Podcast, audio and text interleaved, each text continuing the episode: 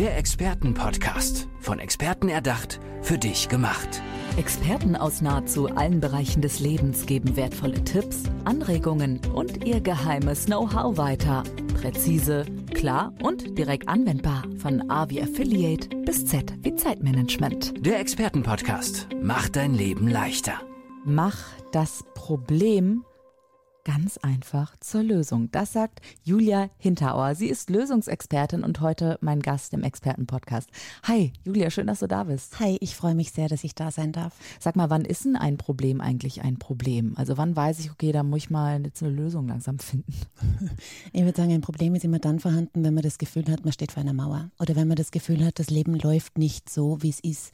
In Wahrheit ist ein Problem immer dann ein Problem, wenn unser Leben gerade nicht so läuft, wie es wir haben möchten. Wenn ein Bedürfnis, ein Wunsch nicht erfüllt ist und wir etwas anders haben möchten. Mhm. Das kann jetzt bei Projekten sein, dass man beim Projekt nicht weiterkommt, das Projektziel nicht erreichen kann. Aber eben auch zum Beispiel, wenn ich unglücklich bin in der Situation mit meiner Nachbarin und meine Nachbarin nicht leiden kann, dann habe ich genauso ein Problem, weil ich emotional immer wieder in diese Situation stecke. Mhm. Total spannend, dass du das auch auf das ganze Leben ja eigentlich beziehen kannst. Ja, also da kommen wahrscheinlich ganz äh, diverse Menschen auch zu dir, die sich dann von dir helfen lassen. Ja, richtig. Also man kann das wirklich in alle Richtungen ausbreiten und das ist das Schöne, weil es geht sowohl um Alltagsprobleme als auch damit, wenn ich in meiner beruflichen Situation unglücklich bin.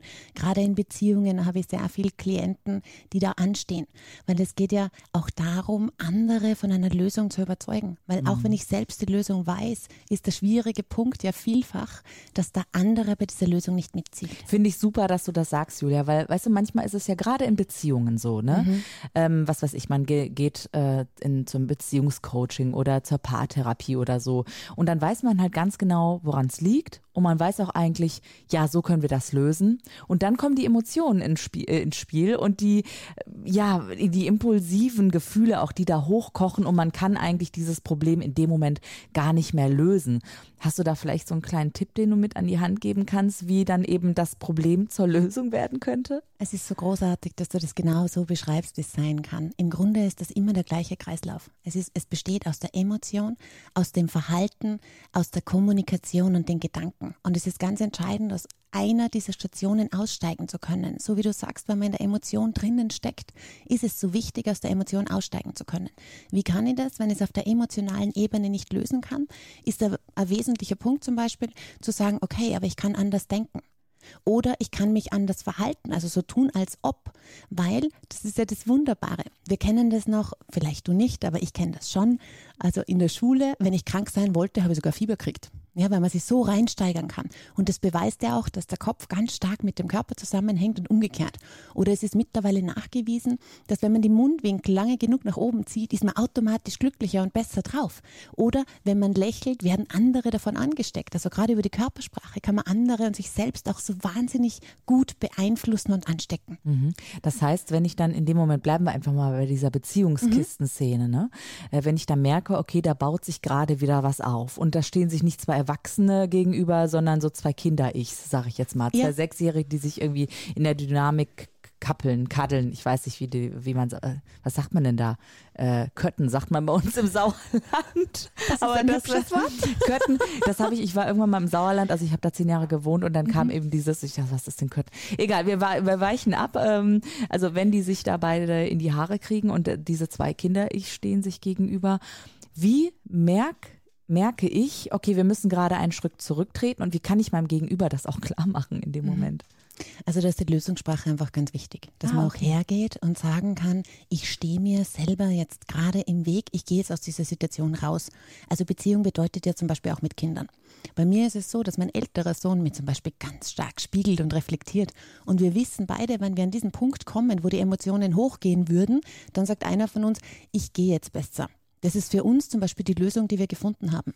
Mhm. Im Unternehmen. Ohne dass das böse klingt. Ne? Also das ist vorher abgesprochen. Ihr sagt dann, okay, wenn wir merken, das kommt hoch, dann sagen wir einander, ich gehe jetzt besser und das ist nicht, ich entferne mich aus der Situation, ich will weg von dir, sondern ich merke gerade, wir müssen entschärfen, also geht einer und er kommt dann wieder aufeinander zu. So habe ich es verstanden. Ja, genau. Okay. Mhm. Und wenn man das im Vorfeld abspricht, dann funktioniert das sehr gut.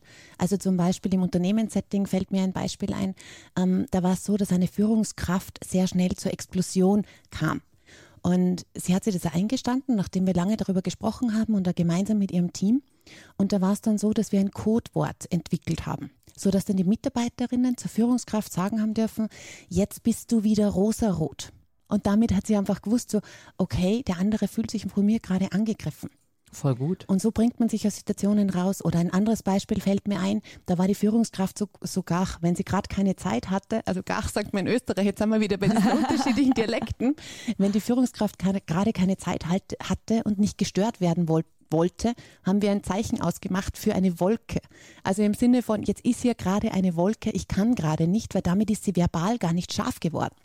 Das heißt, beim Lösungsdenken ist ja ganz wichtig, auch herauszufinden, was ist denn so die eigene Strategie, die funktioniert und eben, wie kommuniziere ich es auch dem anderen, dass der andere sich nicht angegriffen fühlt. Klasse. Weil das ist das Hauptproblem in unseren Emotionen. Wir fühlen uns ganz schnell angegriffen. Mhm.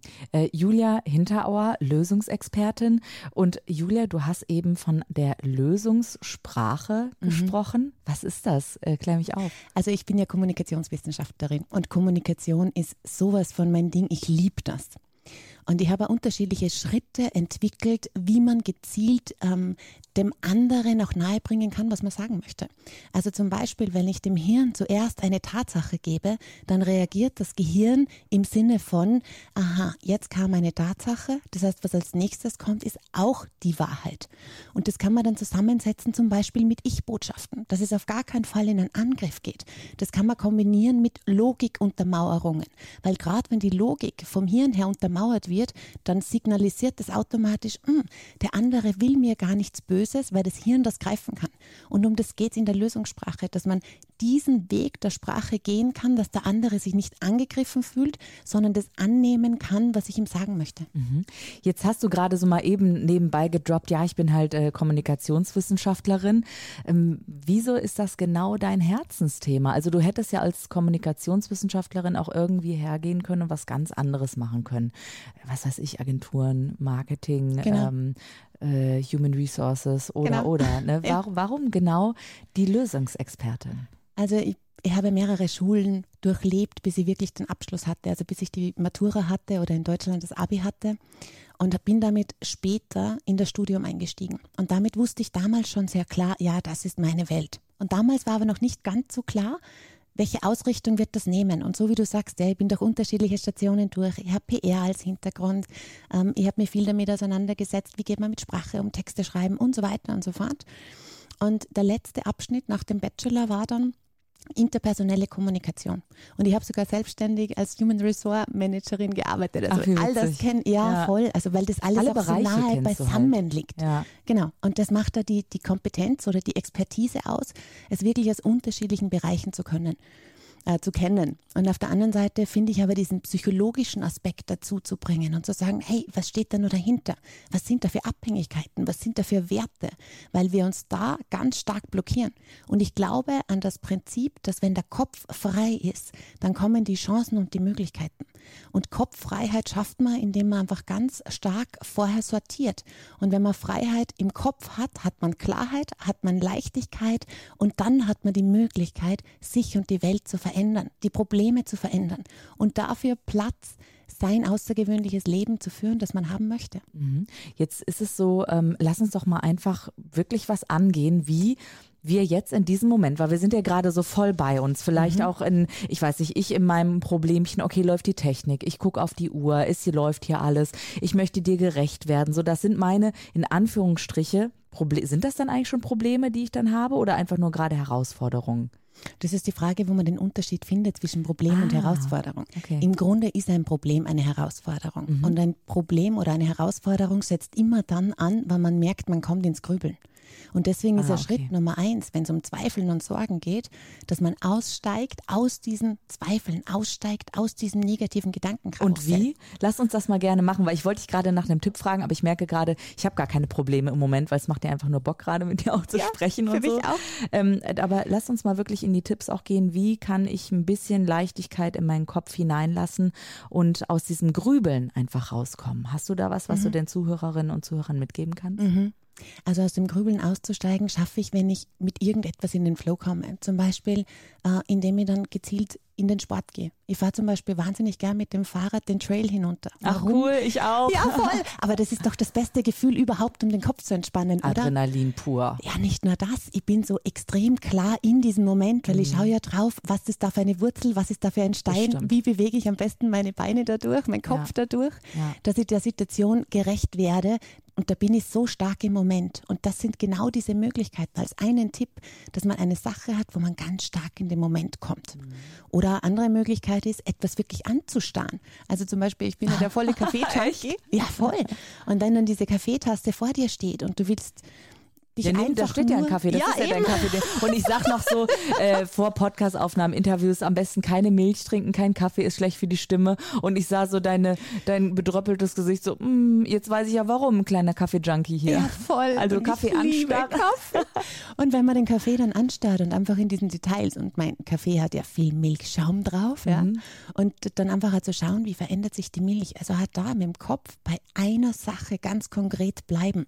Und dann schafft man es, aus den Gedanken auszusteigen.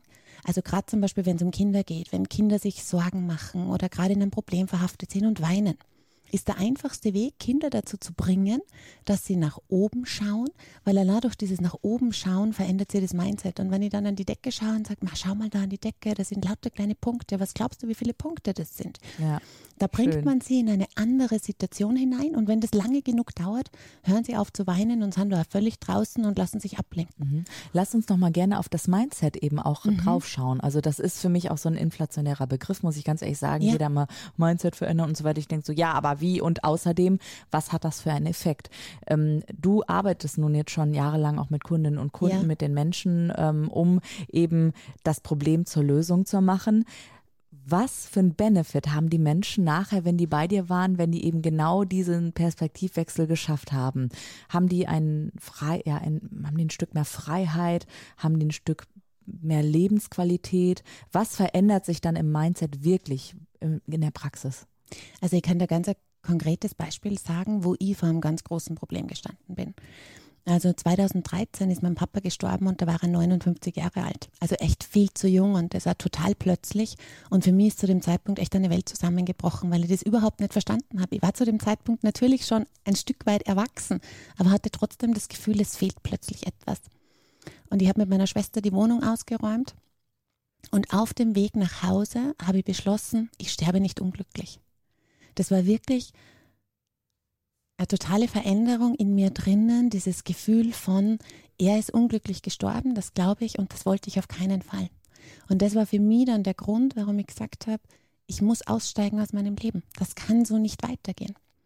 Und ich habe dann überlegt, wie kann ich das jetzt angehen? Ähm, aus einer positiven Sicht betrachtet, hey, so schlimm ist dein Leben gar nicht. Du magst doch dein Leben, du magst nur manche Sachen nicht. Und für mich war es trotzdem an dem Punkt, wo ich gesagt habe, okay, und hier geht es nicht weiter. Also habe ich mich hingesetzt in aller Ruhe und habe dann mit meinem Partner lang darüber gesprochen, dass wenn sich nichts verändern, dass ich gehen muss, weil ich halte das nicht mehr aus. Es macht mich so unglücklich. Und es hat sich nichts verändert. Und auf das hinauf habe ich meine Kinder zusammengepackt und bin in ein neues Leben gezogen.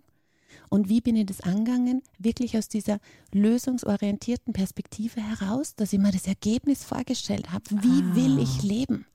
Und das hat nicht zusammengepasst mit dem, wo ich aktuell war. Mhm. Und wenn man das Ganze aus der Lösung angeht, dass ich gesagt habe, hey, ich will der Mensch sein, der ich bin und mich nicht von dem anderen zurückhalten lassen, der mich so nicht mehr nehmen konnte, wie ich mich einfach entwickelt habe. Wie das halt ist nach vielen Jahren Beziehungen, dass ja. man sich manchmal aneinander vorbei entwickelt aber für mich war klar, das Ergebnis, wie ich sein wollte, war ja, glücklich sein. Aber weißt du, Julia, das setzt eben auch voraus, dass du sehr reflektiert bist, dass du diese Gefühle zulässt, auch mal schlechte Gefühle in dein Leben hineinlässt oder Schwierigkeiten, um dann eben das große Ganze zu sehen, um dein Glück oder auch das Glück deiner Kinder zu sehen. Mhm. Aber das setzt eben auch voraus, dass du weißt, welche Werte dir wichtig sind. Und ich kann mir vorstellen, das hat eben nicht jede oder jeder, oder? Du bist so großartig. Ja, und genau um das geht es, dass man diese Werte einfach für sich rausfindet.